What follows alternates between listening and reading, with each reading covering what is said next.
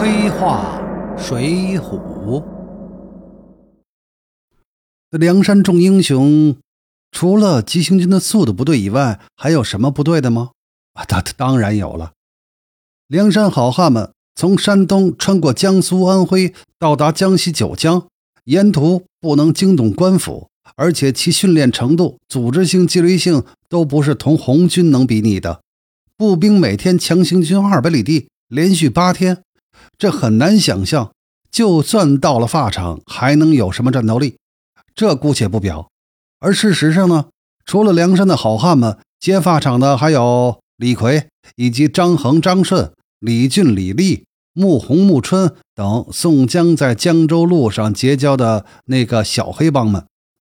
救出宋江之后，一伙人在白龙庙小聚义，梁山共十七个人，张顺等九人，加上宋江、戴宗。李逵一共二十九个人，然后躲入穆家庄。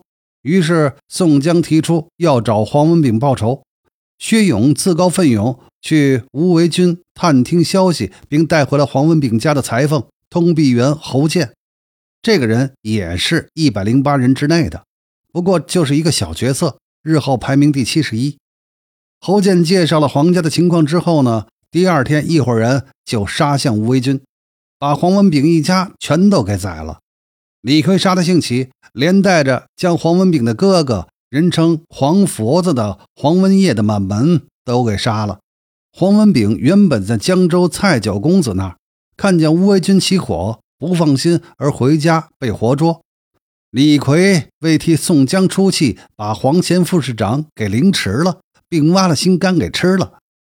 说到底，这个黄文炳啊。实在是太冤了，且不说从他的立场来说毫无大错，即便是对不起宋江，但满门家小又有何辜啊？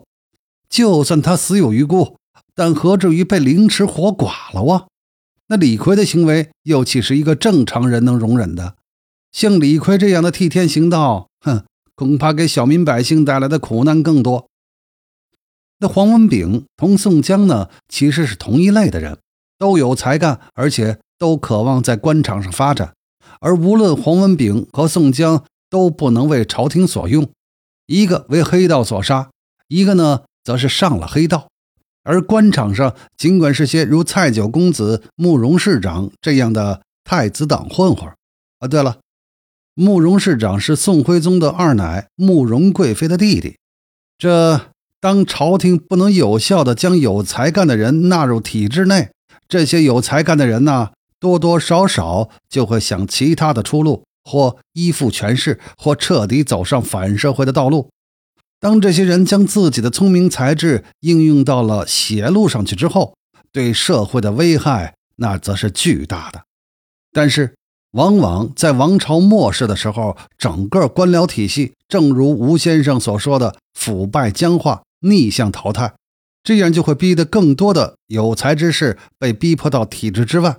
若逢机缘巧合，这些体制外的有才干的人同社会最底层的以及社会最不安定的阶层结合起来，那么他们对政权的打击则会是致命的。清末，假如洪秀全能够在科举上得个功名，而不是屡试不第，那未必会有太平天国。同样。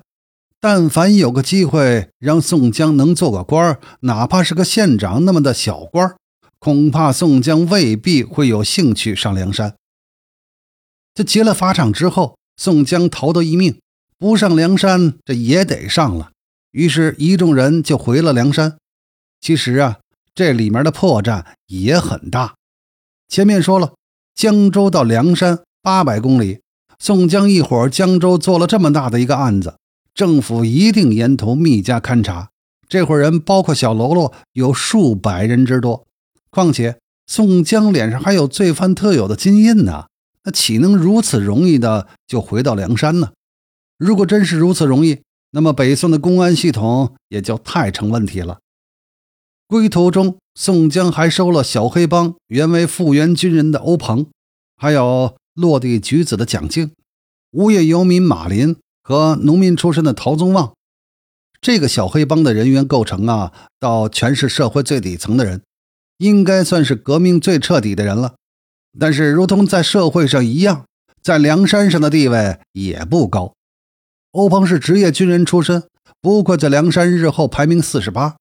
蒋敬呢，则是梁山为数不多的知识分子，像吴用也最多是个高中毕业，否则要是有功名的话呀，也不会在东西村当个小学老师了。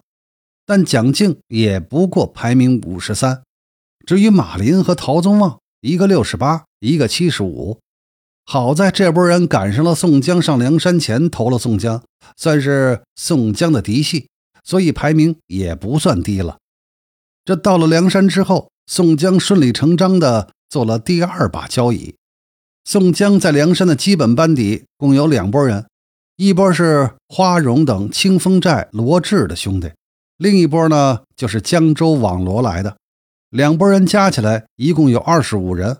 而晁盖系统的不过十一个头领，中间吴用和公孙胜呢还比较超然，而宋江在江湖上的名声远比晁盖响。晁盖的名声呢不过是在冀州市这么一块地方，而宋江的名气则是全国性的。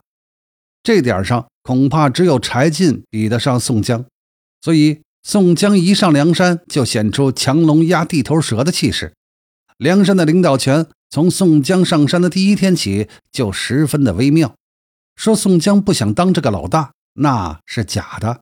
能写下“敢笑黄巢不丈夫”的人，岂能是居于人下之人呢？